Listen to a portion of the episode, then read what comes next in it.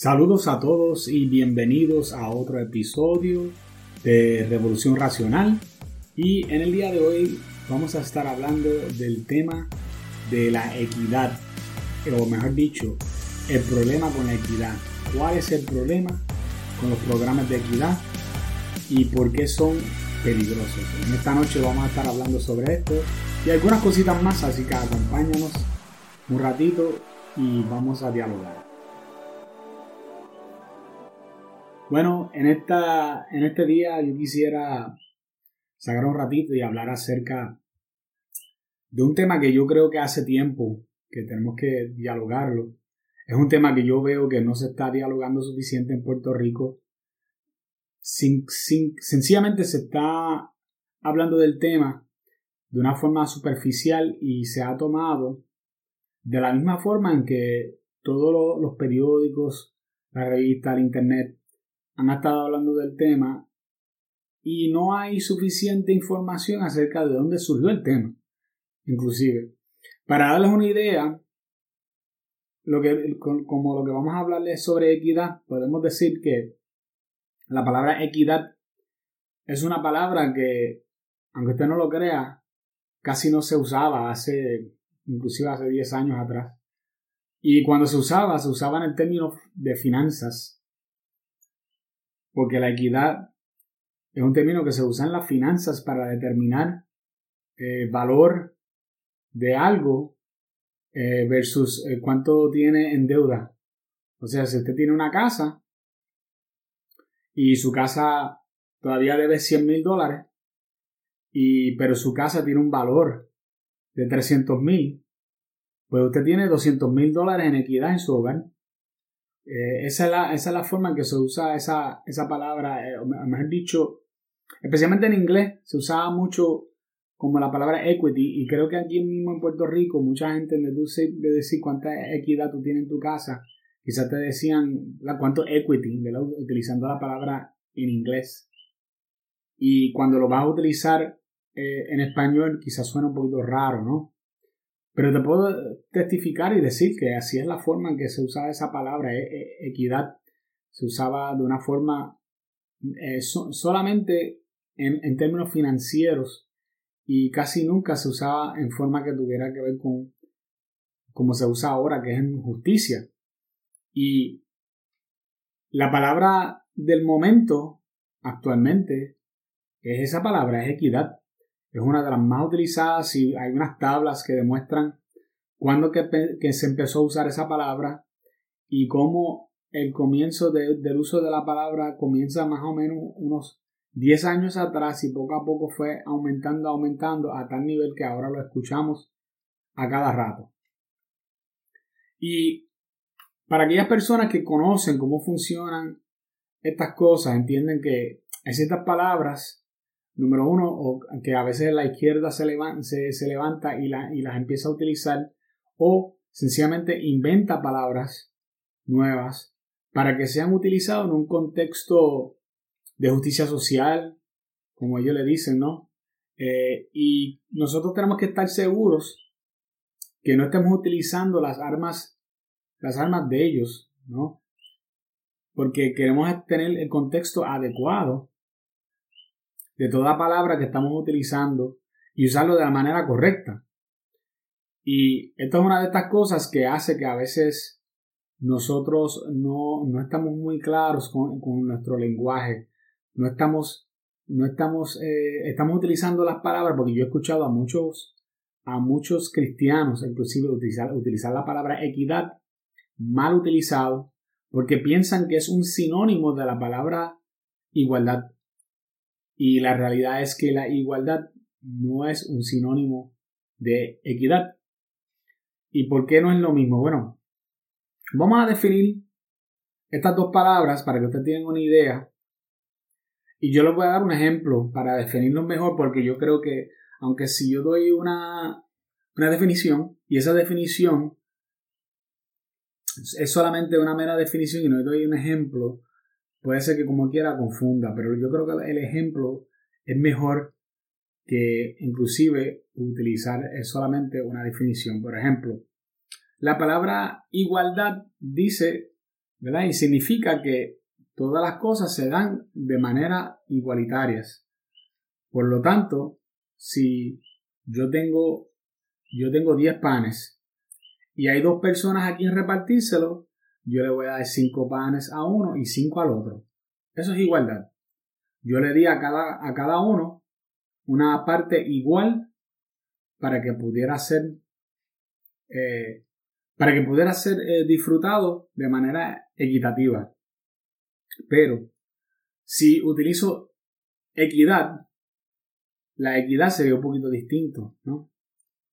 Vamos a ponerle que eh, fulanito y mengano, ¿verdad? Son, tengo dos personas y tengo diez panes. Pero yo sé que fulanito no tiene mucha, mucha hambre. Y Mengano sí tiene mucha hambre porque él comió, eh, la última vez que, él comió fue ayer. Y fulanito comió hace una hora. Pues en vez, de, yo repartir el pan de forma igualitaria y le doy 5 a uno y 5 al otro, yo le daría 7 a Mengano, 7 panes a Mengano, porque yo sé que él tendría más hambre que a que fulanito. Y a fulanito yo le doy 3 panes. Y de esa forma se, hizo equidad. Eso es lo que significa la palabra equidad. Yo como eh, actúo como un juez entre medio de la situación donde yo decido quién debe de, tener qué, quién debe de tener más que el otro, dejándome de llevar por injusticias pasadas o necesidades pasadas, necesidades presentes. Y la repartición se hace de acuerdo a esas necesidades. Y aquí yo me estoy dejando llevar puramente, puramente por la forma en que se interpreta equidad actualmente a través de los, justicieros sociales. Esta es la forma en que ellos utilizan la palabra equidad y cada vez que usted lo utiliza, eso es lo que significa. Así que tenga mucho cuidado cuando utiliza esa, esa palabra equidad porque usted está validando un argumento cada vez que lo dice porque está, está entrando en tu léxico y cuando entra en tu léxico, ellos están ganando porque ellos están diciendo, mira, ya están hablando nuestro lenguaje, ya están utilizando la misma forma de hablar y de, y de darle sentido al mundo que nosotros.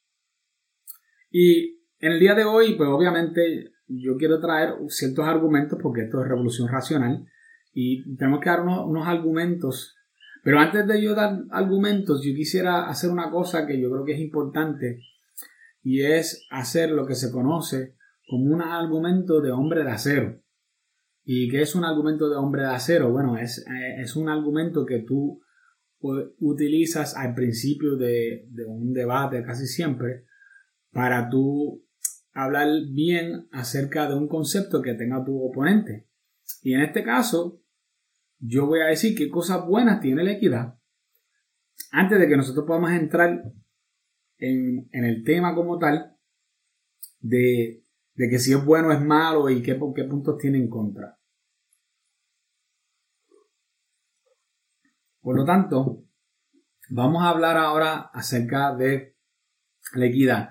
La equidad, tal como yo di en el, ejemplo anterior, tiene sus momentos.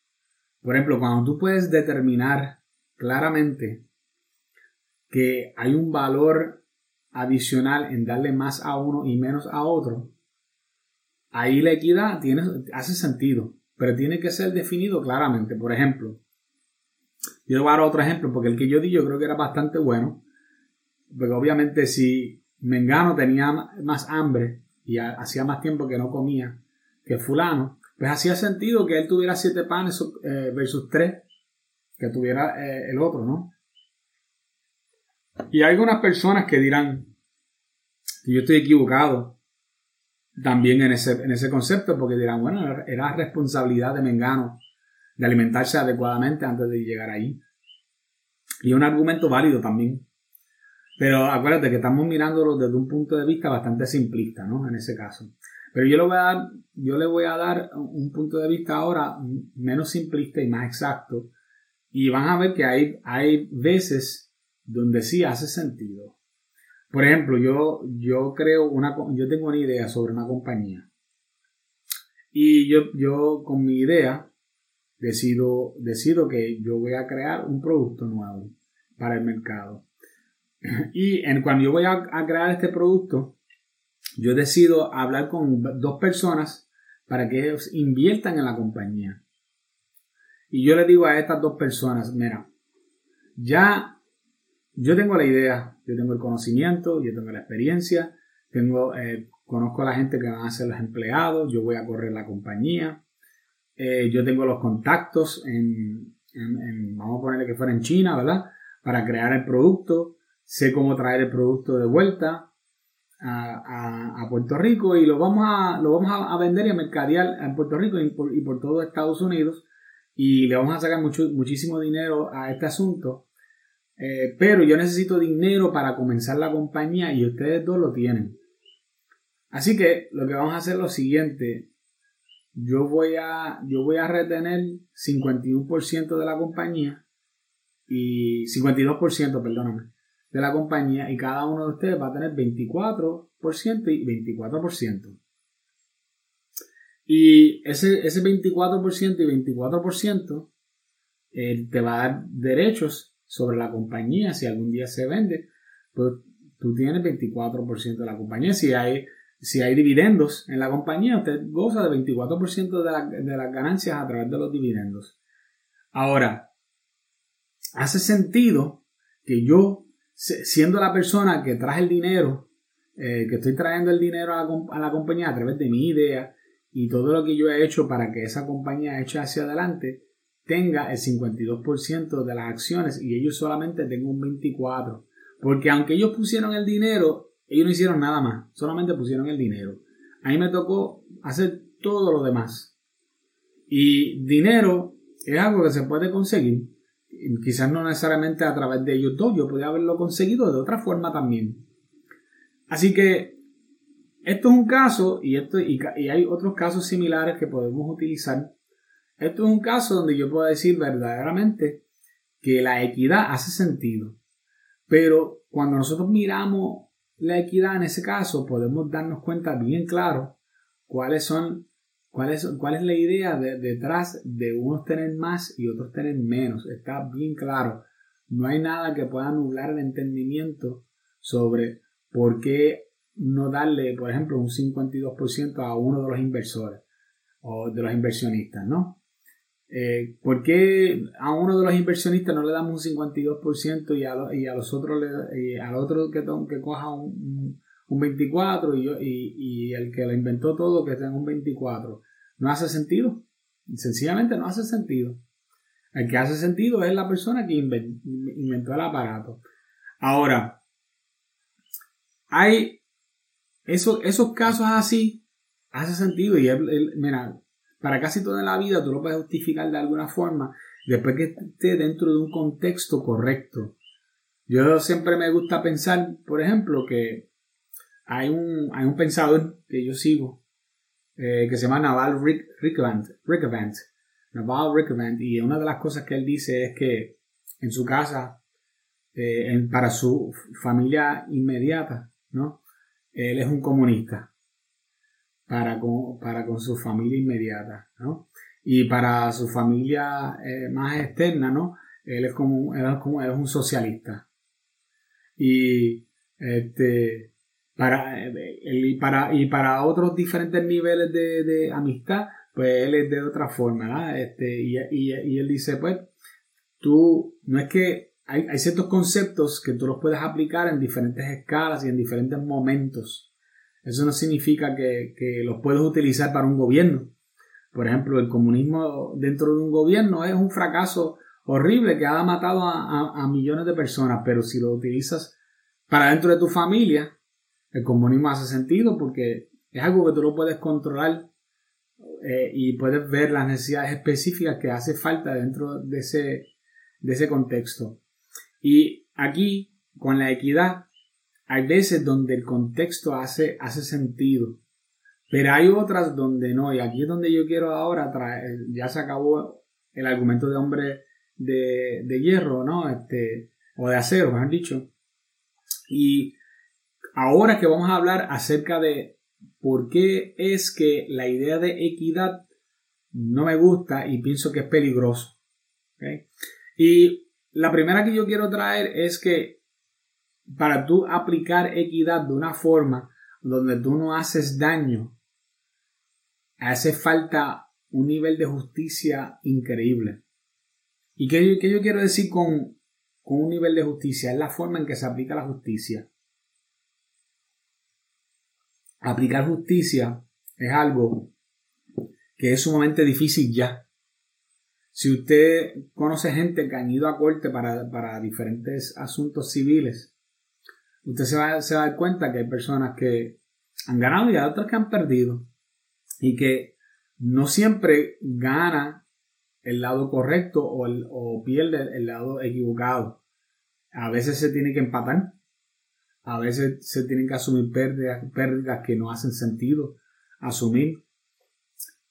Y yo pienso que imagínate eso ahora aplicado a un nivel de equidad donde todo lo que, lo que tú recibas a través de la sociedad, que tú recibirías oportunidades, que tú recibas dinero, que tú recibas eh, acomodaciones, que todo eso sea determinado por un tercero. Y que ese tercero sea el que prácticamente maneje todos tus recursos y determine que de acuerdo a lo que tú has sufrido, a lo que tú has vivido, o lo que históricamente tú o, un grupo que tú representas eh, racial o sexual, ¿verdad? De género o algo así, eh, ese grupo fue, por ejemplo, eh, se la pasó mal históricamente, para, para darte una idea, por ejemplo, vamos a poner que tú fueras uno de los pocos taínos que existiera todavía en Puerto Rico y tú tuvieras una queja verdadera porque obviamente los taínos fueron exterminados, pero tú tienes prueba de que tú eres el único taíno que queda en Puerto Rico.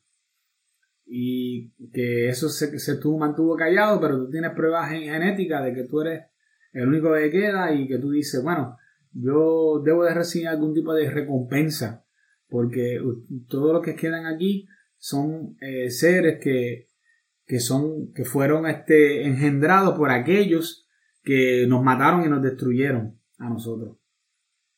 Y si esto se parece bastante a la, vida real, eh, es porque es tomado de allí con Estados Unidos específicamente con los, ah, el, americano común versus nada más y nada menos que el, la persona, los nativos, ¿no? De los, indios nativos de allá. Y aplicar este tipo de justicia de esta forma es tan difícil. Tú ver quién, quién, quién se merece qué, a qué nivel y cómo. Es, increíblemente difícil.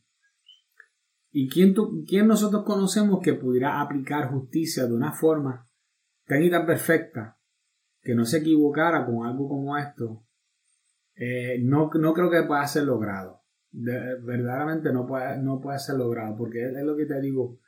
Cuando yo, te, yo di mi, mi argumento de hombre de acero, el argumento era claro, hasta dónde era el alcance mío en el asunto de que yo creaba la compañía, yo tenía el conocimiento, yo tenía los contactos, yo tenía todo, y los inversionistas solamente invertían dinero y nada más y todo lo demás lo hacía yo.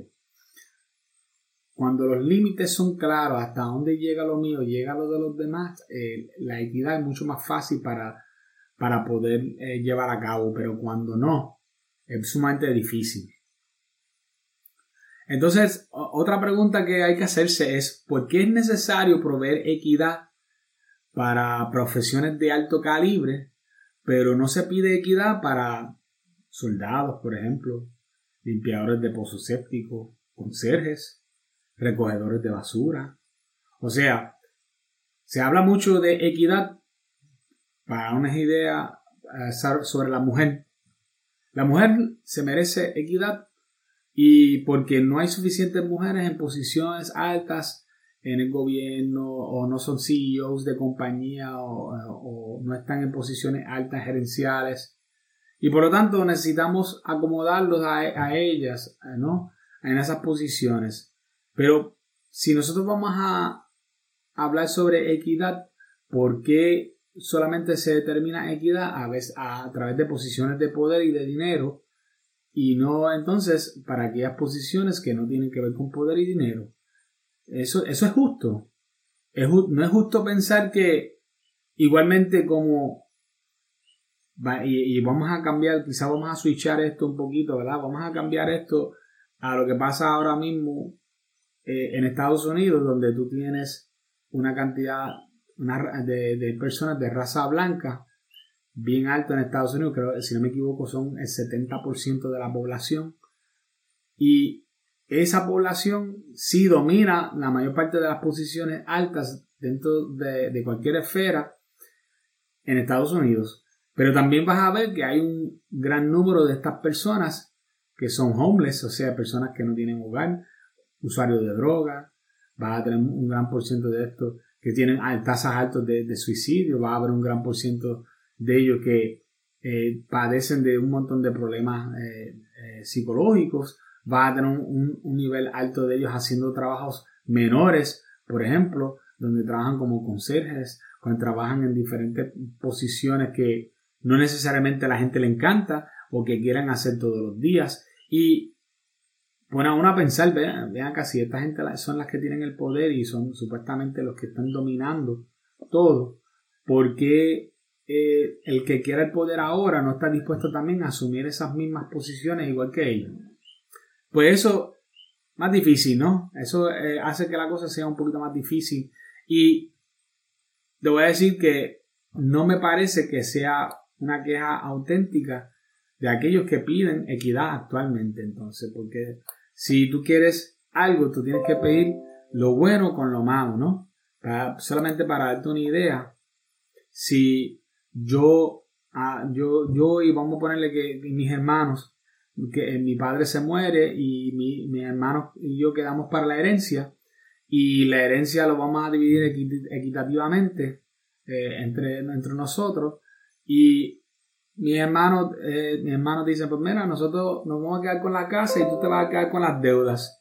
Pues yo no creo que eso sería algo, algo bueno. No, yo no, yo no creo que eso sería justo. Eh, si ellos quieren la, la, la, propiedad, la casa que era de mi padre, ellos también tienen que asumir una parte de las deudas, ¿no? Eso es lo que haría justo ese asunto. Y eso es exactamente lo que estaría pasando aquí. Si las mujeres quieren las posiciones de poder, también necesitan obtener las posiciones que no son de tanto poder. Si, quieren las posiciones que son de alta eh, envergadura, también tienen que ocupar las partes que no son de alta envergadura. Eh, si, si, quieren, si quieren las partes que, que, dejan el dinero fuerte, pues también tienen que querer aspirar a aquellas que no, que no, que no dejan mucho dinero de la misma forma, ¿no? Y eh, eh, otro, otro punto también es que el principio de la equidad es que existen personas con mayores recursos que le da ventajas mayores sobre los demás. Pero porque existe un abismo tan grande entre, por ejemplo, y esto yo creo que es bien fácil de darnos cuenta, entre jugadores de deportes profesionales que vienen de la pobreza versus personas que se crearon con muchos recursos. Pues, vamos a ponerlo de esta forma. Si lo, que nos ha dado desventaja histórica a ciertas personas, ¿verdad? Le ha dado ciertas ventajas. Déjame incluirme a mí en ese asunto, porque aunque estamos hablando hipotéticamente, definitivamente yo no soy uno de ellos. Pero vamos a poner lo que, estamos hablando acerca de, personas que han, a través de los años, han tenido, se han criado con dinero, sus padres eh, eh, heredaron un dinero y ellos lo han puesto a funcionar de una forma muy bien y la ha rendido eh, inversiones y ellos están muy bien y mandan a sus hijos a, colegios privados y ellos, ellos tienen una vida eh, muy hecha, ¿no? ¿Por qué es que ha pasado que para otras cosas como deportes profesionales, personas que no vienen de ese tipo de mundo tienden a ser superiores en casi todo lo que, lo que tiene que ver con un deporte? ¿Por qué es eso?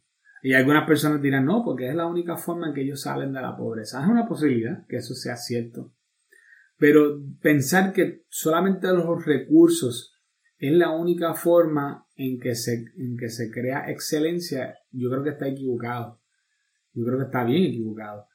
Hay, hay otras formas de crear excelencia que no tienen que ver con recursos. Es más, podemos decir inclusive que tiene que haber algún tipo de fenómeno de un grupo de personas, no todos, obviamente, pero aún puede ser que sea una minoría, inclusive, de personas que cuando no, que su falta de recursos hace que ellos tengan que luchar más y que esa lucha saca lo mejor de ellos. Ahora, yo sé que esto puede sonar fuerte, ¿verdad? Porque algunas personas dirán, no, pero es que si yo, eh, si yo, si vamos a tratar de eliminar eh, todo eso, todas esas barreras y, y, así los que van a ser buenos en ciertas cosas que sean buenos y los que no, no.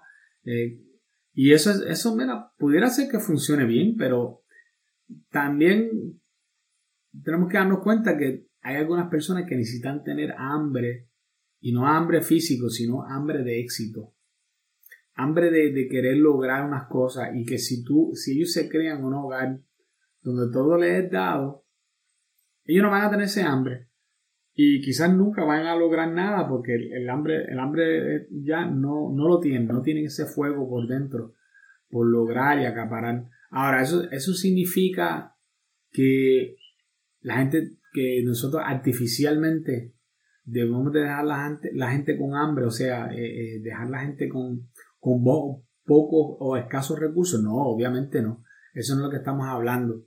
Eh, yo pienso que que dentro de la sociedad, si nosotros tenemos, y obviamente no estoy hablando de algo como socialismo, pero si nosotros creamos una sociedad donde las personas tienen un mínimo de salud, tienen un mínimo de, un techo, de comida, y que, y, que ellos puedan, eh, y de dignidad a través de ciertas cosas, que eso es suficiente, porque nosotros tenemos que darnos cuenta que una, de las peores cosas que nosotros podemos hacer en una sociedad es quitarle el hambre y el deseo de superarse a la gente. Y que eh, al hacer esto, nosotros hacemos más daño que bien en la sociedad. Y yo sé que hay gente que no van a estar de acuerdo conmigo, que piensan que todo el mundo debe, debe ser igual de rico. Pero es que eso no va es que eso nunca va a pasar. Y una de las cosas que pasa, por ejemplo, con, que nosotros hemos dado cuenta con la equidad es que en, todo caso en que se trata de aplicar equidad en un país, lo que, no, no, lo que pasa no es que la gente que son más pobres eh, son más ricos, es que los que son más ricos se le hacen más pobres para que ellos estén al mismo nivel que los que son más pobres. Y eso no logra nada. Yo no logro nada con que las personas que son ricos yo quitarle a ellos la pobreza para que de aquí a, de quitarle a ellos la, riqueza para que de aquí a par de años ni él ni yo tengamos mucho. Eh, eso, eso no es un, plan muy bien ejecutado. Siguiendo para el, próximo punto, es si la equidad tiene que ver con injusticias pasadas también. Entonces, ¿cómo sabremos cuándo hemos logrado justicia para esas personas? Por ejemplo, cuando, cuando nosotros vamos a ponerle que le vamos a quitar oportunidades a uno para dárselos a otros, ¿acaso, no es lo que creo, lo que, lo que creó las injusticias históricas en primera instancia? O sea, anteriormente se mal repartió ciertos recursos.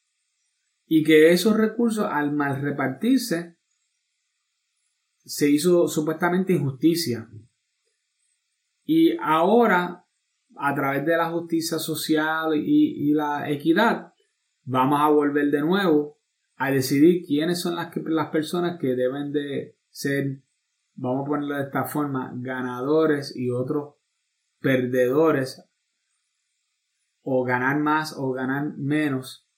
Y eso va a crear resentimiento, porque la gente se va a dar cuenta va, va, va a crear un resentimiento histórico como el que, el que hay ya en ciertos tipos de comunidad. Y eso es lo que va a crear otro problema de aquí a, a 20, 30 años más, donde quizás esa, esa generación o las próximas generaciones digan, yo no tuve oportunidad a causa de que esta generación anterior repartió mal el bacalao. Así que esto puede ser que sea sencillamente el cuento de nunca acabar. Y es bien diferente a tú decir que, por ejemplo, el sistema que nosotros tenemos ahora mismo, que no te voy a decir que es perfecto, que funciona a, cabalidad en todo, porque todo el mundo sabe que eh, mercados libres tiene, tiene sus ventajas y sus desventajas, pero es un proceso orgánico donde algunas personas echan hacia adelante porque tuvieron buenas ideas y trabajaron duro y, lograron usar su ingenuo. Y obviamente tuvieron suerte y también tuvieron eh, personas que ellos conocían y esas personas los, quizás los ayudaron y tuvieron otra, otros asuntos que también tienen que ver con, con su éxito, ¿no? Y si nosotros nos damos cuenta de esto, nos vamos a dar cuenta que la mayor parte de, las personas tienden más a respetar esa forma de, de ver que, que, una persona echó hacia adelante, que si vino un gobierno gigante y decidió quitarle a unos para darle a otros, ¿ves? Ahí donde la cosa cambia. Y algunos dirán, no, pero es que cuando le quitan a uno están diciendo igual al otro porque lo que pasa es que al otro le hacía falta más para llegar al mismo nivel que este. Eh, bueno, ahí es donde está el primer punto que yo traje, es que cómo nosotros podemos garantizar que un gobierno pueda dar algo de una manera tan perfectamente equitativa que no le da una ventaja específica a otro. Es prácticamente imposible, ¿no? Y mi último punto en cuanto a la equidad es que la, equidad aplicada a finanzas es nada menos que comunismo. ¿Y por qué? Bueno, porque la equidad no se preocupa meramente en repartir riqueza como el socialismo. Aquellas personas que están, eh, que están a tono con lo que, está, con lo que pasa con el socialismo entienden que el socialismo es básicamente una forma de tú eh, utilizar recursos que están en un lado para utilizarlos para aquellos que son pobres, ¿verdad? O aquellas personas que tienen menos ventaja. Pero tú no necesariamente estás buscando igualar las cosas, tú solamente estás buscando cómo repartirlo de una forma distinta, de tal forma que el que está más abajo tenga algo. En la equidad no es así, la equidad es hacer que todo el mundo obtenga los mismos resultados. Y esto está tan claro así que no sé si ustedes se acuerdan de las elecciones del 2020 y para aquellos personas que estaban pendientes a las elecciones 2020 en Estados Unidos, eh, quizás vieron por internet un videíto que hablaba sobre Kamala Harris, que es la vicepresidenta actual de Estados Unidos, y ella narrando acerca de cómo funciona la equidad. Y una de las últimas cosas que él dice el video, que hoy día es como quien dice famoso ese video, es que en la equidad la idea es que todo el mundo tenga las mismas oportunidades y que al final logren los mismos resultados. Mm, los mismos resultados. Ahora, ¿qué otro sistema usted conoce que trata de hacer que todo el mundo tenga los mismos resultados. Pues el único que yo conozco es el comunismo, ni tan siquiera el, socialismo trata de llegar a los mismos resultados, sino que sencillamente trata de aminorar eh, algunas situaciones que surgen a través de las desigualdades, pero el comunismo no. El comunismo trata de que todo el mundo tenga exactamente lo mismo. Y eso es bien preocupante porque tratar de hacer que las personas tengan exactamente los mismos resultados no solamente es imposible, sino que es utópico. Y todo lo que llega a utopía siempre es peligroso. Y por eso es que ha habido tantas muertes en el siglo XX, hubo tantas muertes, porque hubo personas que trataron de forzar de que las personas tuvieran resultados iguales al final al cabo y se dieron cuenta que no, no se puede hacer. Y por más que trataron, por más que trataron, la Unión Soviética hizo todo lo posible para tratar de lograr que todo el mundo tuviera los mismos resultados. Nunca lo pudieron lograr. Y cuando lo hicieron, lo que hicieron fue empobrecer a los demás. O cuando lo hicieron, lograron que, que las personas se quedaron sin, comer y que eh, murieron desnutridos y sin, poder, eh, sin poder comerse nada. Porque ellos trataron de manipular constantemente la, cantidad de que cada persona podía consumir. Y esto en cada país que se ha hecho, por ejemplo, pasó en Cambodia con Pol Pot, que pasó también en China con Mao, ¿no? Eh, en, Vietnam también se trató de hacer, eh, actualmente todavía está pasando en Cuba, actualmente todavía está pasando en Corea del Norte y nosotros, nosotros ya hemos visto los resultados de este experimento y siempre termina en miseria, en, dolor, en muertes. Y el resultado siempre, siempre, siempre es el mismo. Y es un resultado malo. Ahora, hay una diferencia entre tú querer repartir las cosas de una forma más equitativa cuando es, es claro cuál es la, por qué es que la persona va a recibir más eh, hay unos momentos donde la justicia es tan y tan clara que yo no te voy a decir que no se puede repartir, pero esos, esos momentos son tan raros. Eh, otra vez, es como lo que yo les dije de Naval Rickevant, que él dijo, pero en mi casa yo soy un comunista. Pues claro, porque en su hogar él puede, puede medir, medir los resultados de su comunismo fácilmente, pero tú tratas de aplicar eso a nivel de una nación y la cosa se vuelve mal. No es lo mismo, no es lo mismo jamás. Y esto es lo que yo tengo que decir acerca de, esto de la equidad. Tenemos que tener mucho, mucho cuidado con la utilización de la palabra equidad y cada vez que digan equidad, haga el siguiente ejercicio. Pregunta a la persona, ¿tú quieres decir equidad o tú quieres decir e, igualdad? Porque no es lo mismo. Y vas a ver que mucha gente van a, van a corregir y van a decir igualdad porque ellos se están dando cuenta, eh, ahí es donde ellos se van a despertar porque mucha gente no entiende que hay una diferencia. Y quizás hay algunas personas que te van a decir, no, eso es todo lo mismo. Y hay un buen momento para decirle, no, no es lo mismo. Y te voy a explicar por qué. Y si es una persona, ¿verdad?, a, quien, eh, cree en ti, ¿verdad?, o una persona con quien tú tienes influencia, es, un momento muy, muy bueno para corregir a esa persona y enseñarle a no utilizar estas palabras que ahora mismo se utilizan prácticamente como un arma de justicia social eh, para tratar de redefinir ciertos, ciertos términos y, ciertas cosas. Tengamos mucho cuidado cuando nos hablan de esto, de equidad. Entendamos y seamos entendidos nosotros que qué es lo que quieren lograr con, cuando hablan sobre equidad. Que no es, no es igualdad, sino que sencillamente quieren poder tener una, una, un control sobre quién puede tener qué y en qué cantidad. Y ese tipo de cosas yo nunca voy a estar de acuerdo en ellos y no creo que, sea algo racional. Eh, decir que uno va a controlar o un gobierno grande va a controlar quién tiene qué, quién, quién puede tener propiedades, por ejemplo, quién no lo puede tener, por qué, por qué eh, esta persona puede tener dinero pero esta otra persona no.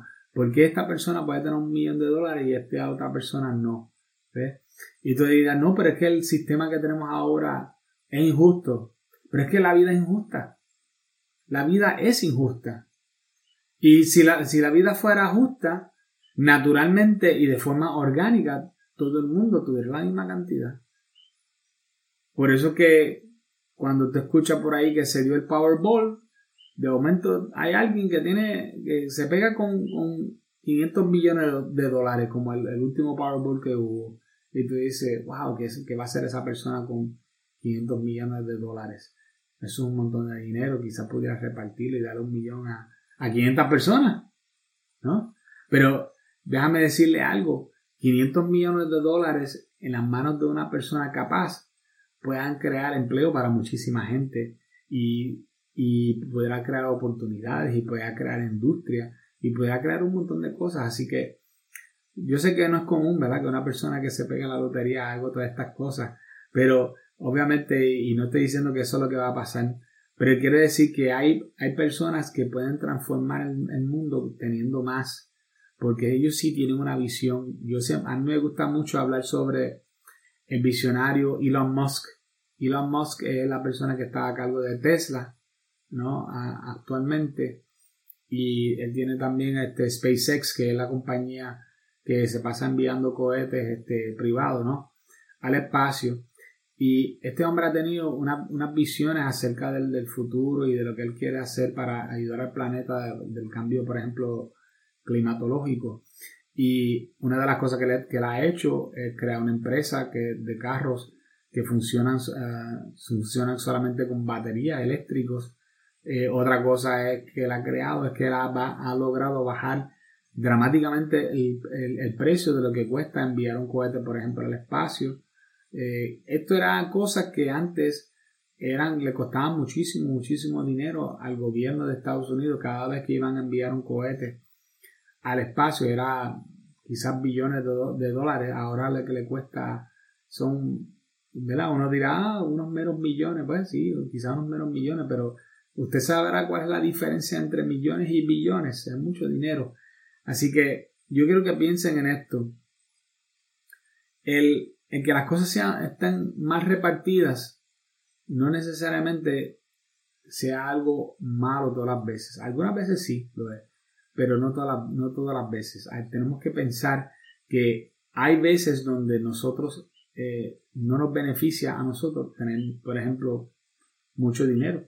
Si yo fuera un drogadicto, a mí no me conviene tener mucho dinero en, el bolsillo porque lo voy a gastar y lo más seguro que voy a terminar con una sobredosis porque tengo, no sé cómo, cómo controlar mi dinero, no sé cómo controlar mi salud, no sé cómo controlarme a mí mismo de forma que yo puedo utilizar el dinero de manera consecuente y, y, y, de una manera responsable. Eh, y uno dando todo esto de ejemplos ejemplo, es bien importante que nos demos cuenta cuando allá afuera están utilizando esa, esa palabra equidad.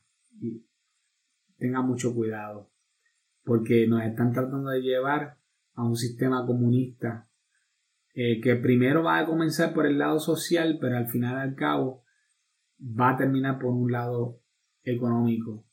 Y si usted está de acuerdo ahora mismo en dejar que utilizan esa palabra continuamente a su, eh, en donde quiera que usted esté parado, Créeme que más tarde se va a acostumbrar y lo van a estar utilizando todo el tiempo y lo van a utilizar en el contexto que le va a hacer daño a usted y a futuras generaciones.